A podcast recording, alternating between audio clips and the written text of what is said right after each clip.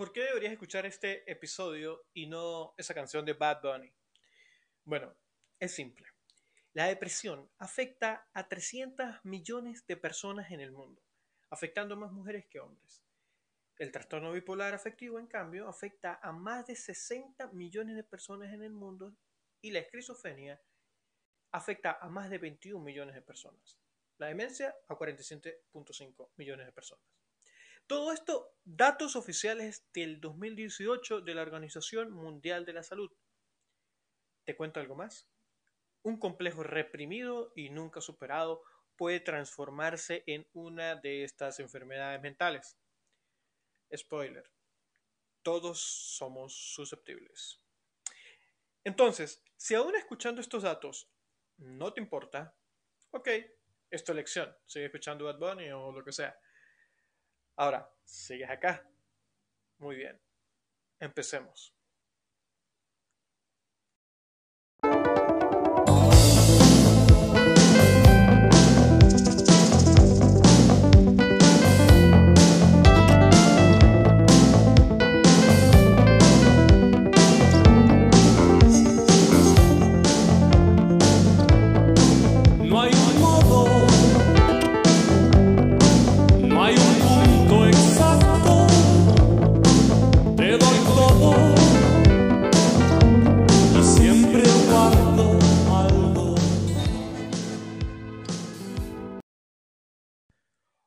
Querido amigo, mi querida amiga, soy Esteban Guerra, bienvenido al podcast Trascender Hoy.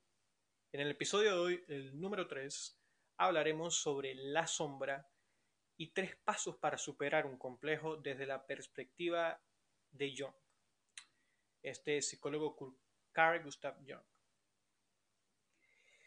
Básicamente el propósito de este episodio viene porque eh, hace unas semanas publicaba en mi Instagram personal Esteban Guerra 5 en el que compartía unas, unas imágenes acerca de mi yo hace 10 años y mi yo más actual y físicamente cómo se notaba la diferencia y aparte de ciertos detalles que colocaba. No lo voy a repetir acá. Ahora bien, el punto es el siguiente. Versaba sobre los complejos que yo tenía durante mi adolescencia, que venían desde mi infancia y cómo eso influyó durante mi eh, etapa en la universidad.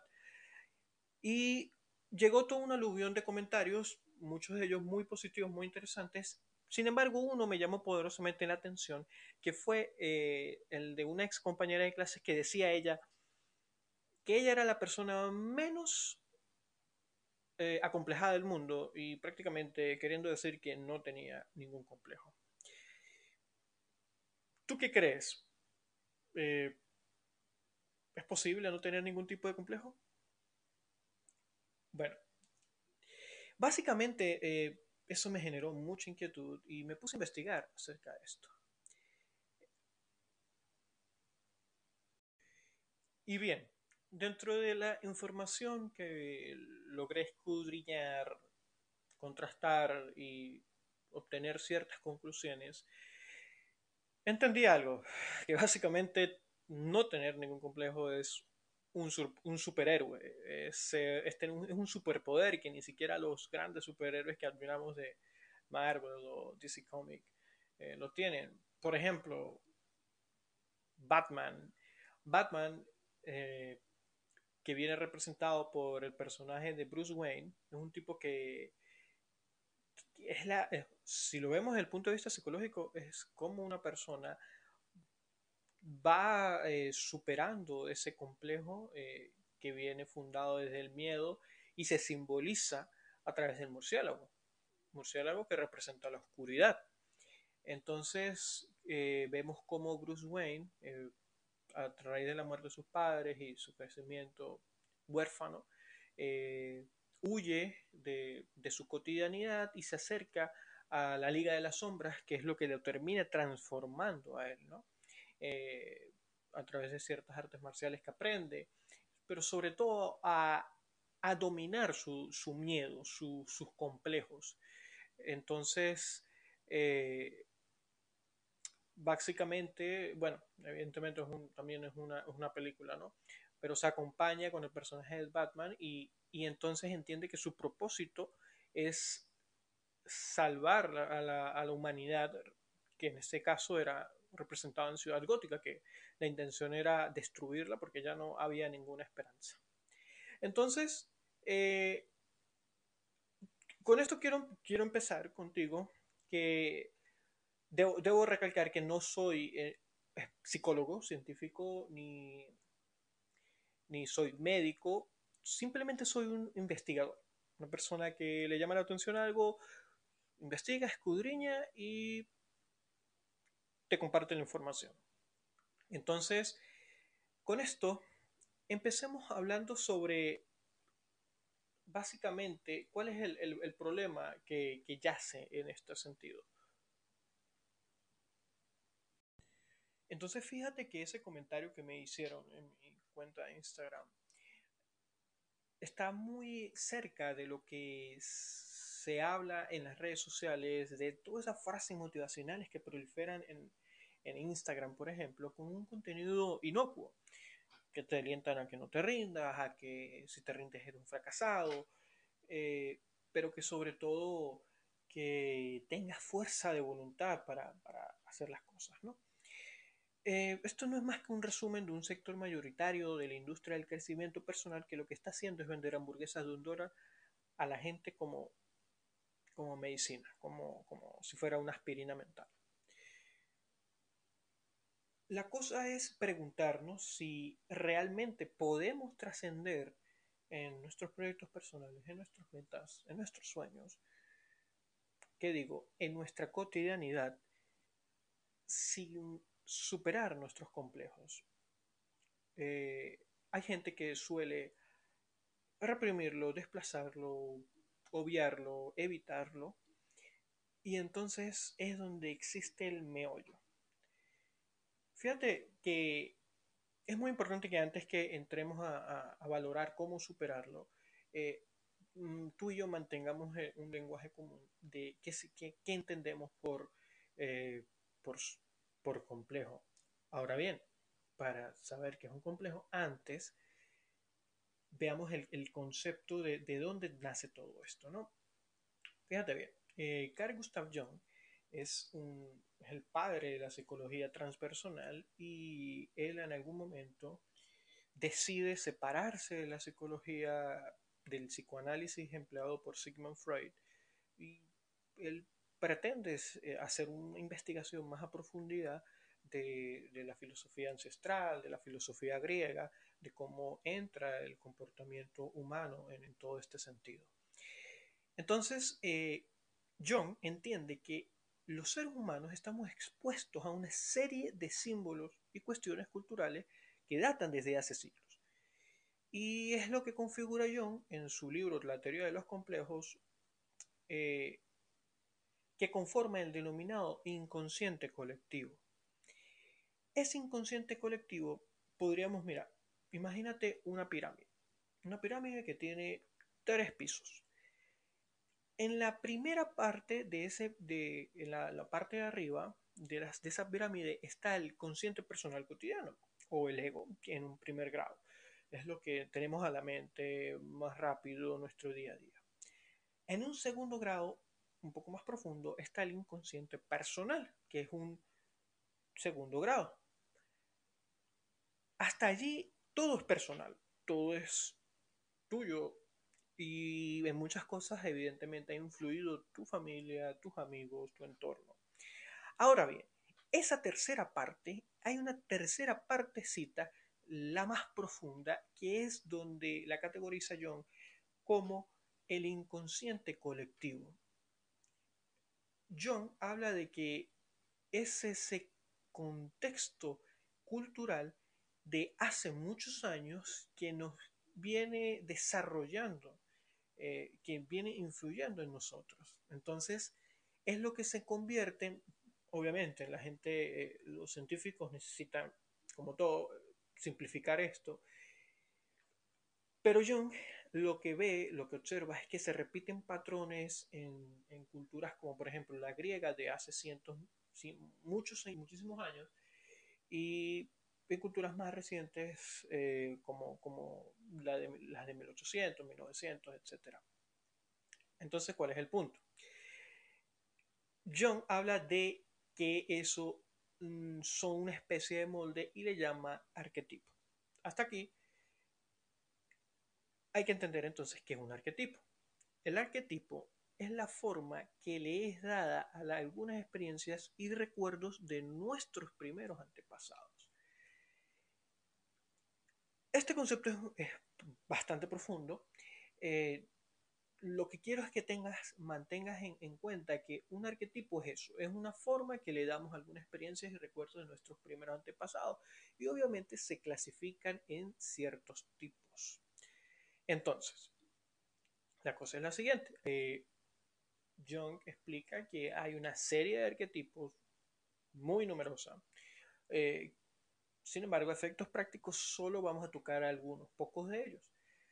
Por ejemplo, está el animus y anima, que representa el animus, por ejemplo, la vertiente masculina de la personalidad femenina. Y el anima es el arquetipo de lo femenino en la mente del hombre. Pues, no quiere decir que eh, o sea, esto explica muchas cosas, ¿no? Ahora, la siguiente es la persona. El arquetipo de la persona representa esa vertiente de nosotros mismos que queremos compartir con los demás. Viene siendo algo así como nuestra imagen pura. Ok, la siguiente es el arquetipo del héroe.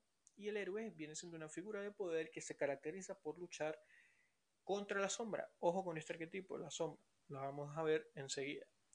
El héroe se mantiene a raya todo aquello que no debe invadir la esfera social para que el conjunto de esa esfera social no se vea perjudicado. El tema es que el, héroe es ignorante, solo actúa, no, se, no analiza lo que va a hacer. Y para eso está la figura del sabio, el arquetipo del sabio, mejor dicho. El sabio, su papel relevante es revelarle al héroe el inconsciente colectivo. De alguna manera, el sabio arroja luz sobre la senda del héroe. ¿Por qué? Porque se enfrentan a la sombra. El arquetipo de la sombra es muy importante y es el que vamos a ver el día de hoy. La sombra, al contrario de lo que pasa con una persona, por ejemplo, la sombra representa todo aquello de nosotros mismos que queremos que permanezca en secreto, porque es moralmente reprobable o porque es demasiado íntimo. ¿Alguna vez tú has reprimido algunas emociones?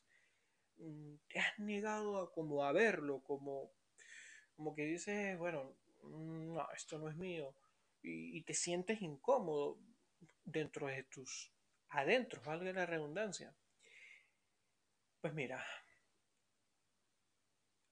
la sombra, según el doctor Yauli, que es un psicólogo, eh, doctor en psicología y especialista en la psicología transpersonal desde la perspectiva de Jung, la sombra viene siendo ese material que representa el inconsciente personal que ha sido reprimido, negado y por lo tanto enajenado.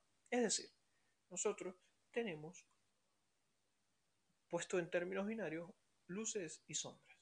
¿sí?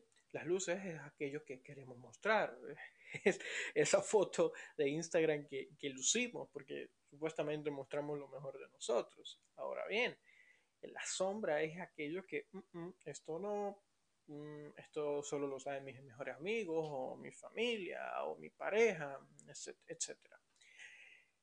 O inclusive nosotros mismos.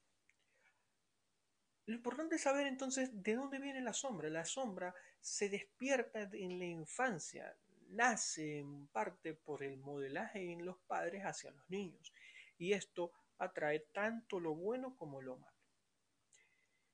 La sombra, fíjate muy bien y en esto hay que tener sumo cuidado. Obtiene mucho poder cuando se le reprime.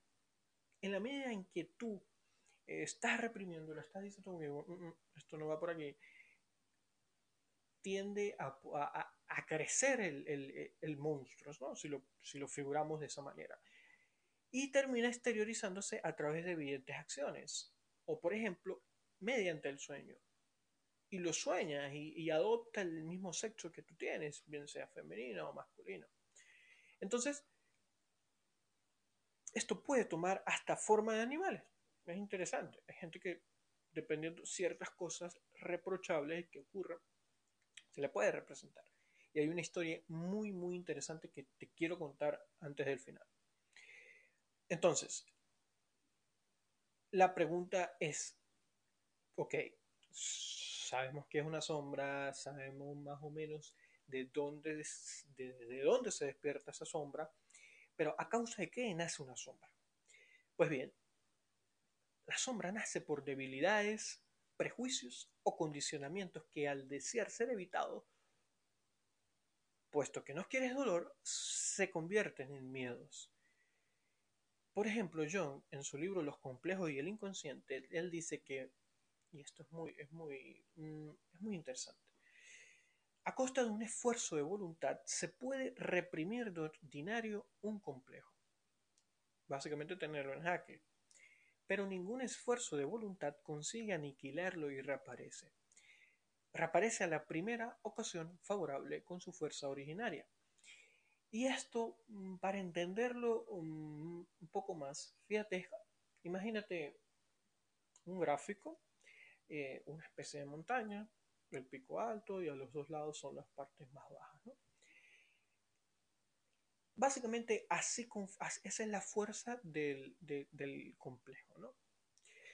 Eh, mientras tú, estás gastando energía en ella, eh, tú lo mantienes abajo. Pero desde ese mismo momento en que te sientes vulnerable, bien sea por un estado emocional, por tu estado de ánimo, mm, estás concentrado en otra cosa,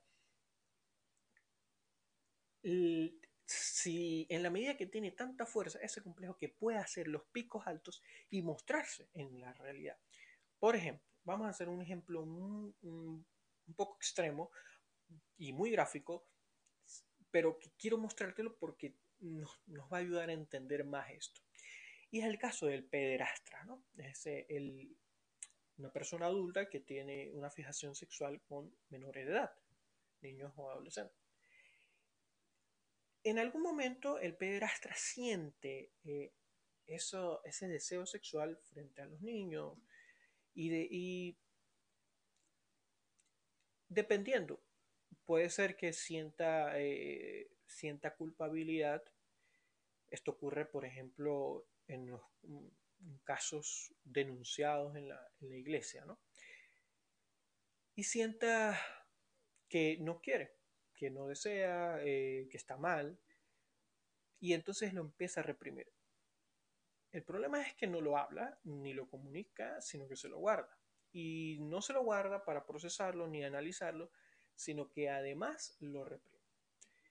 En algún momento, como hemos hablado de vulnerabilidad, esa persona puede venir sintiendo que eh, no tiene la suficiente energía para reprimirlo. Entonces, ese, lo que yo llamaría Platón, eh, concupiscencia, ese deseo sexual que va por encima de otros impulsos, termina traspolándose, termina eh, imperando en sus acciones y es lo que vemos en casos trágicos de, abuso sexual, casos que uno realmente uno lo ve, como por ejemplo estaba viendo uno en RTE, que uno dice es impresionante cómo este tipo puede hacerlo, pero lo hacen, o sea, uno no lo entiende, pero lo terminan haciendo. Bueno, si lo observamos desde la psicología, por ahí podemos obtener ciertas, ciertas cosas, ¿no? Podemos entender un poco más acerca de esto. Claro, esto es un, un, ejemplo radical, pero ¿qué ocurre? Ocurre en la realidad.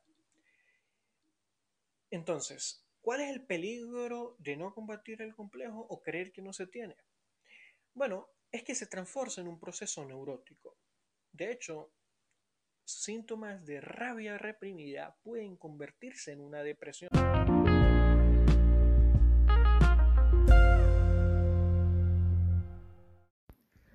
Has escuchado la primera parte del episodio La sombra y tres pasos para superar un complejo desde la perspectiva de John en el podcast Trascender Hoy.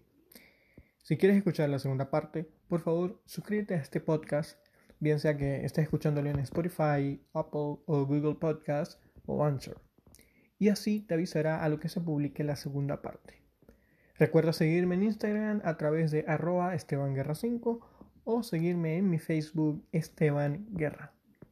Muchas gracias por escucharme. Deseo que te encuentres muy, muy bien. Hasta luego.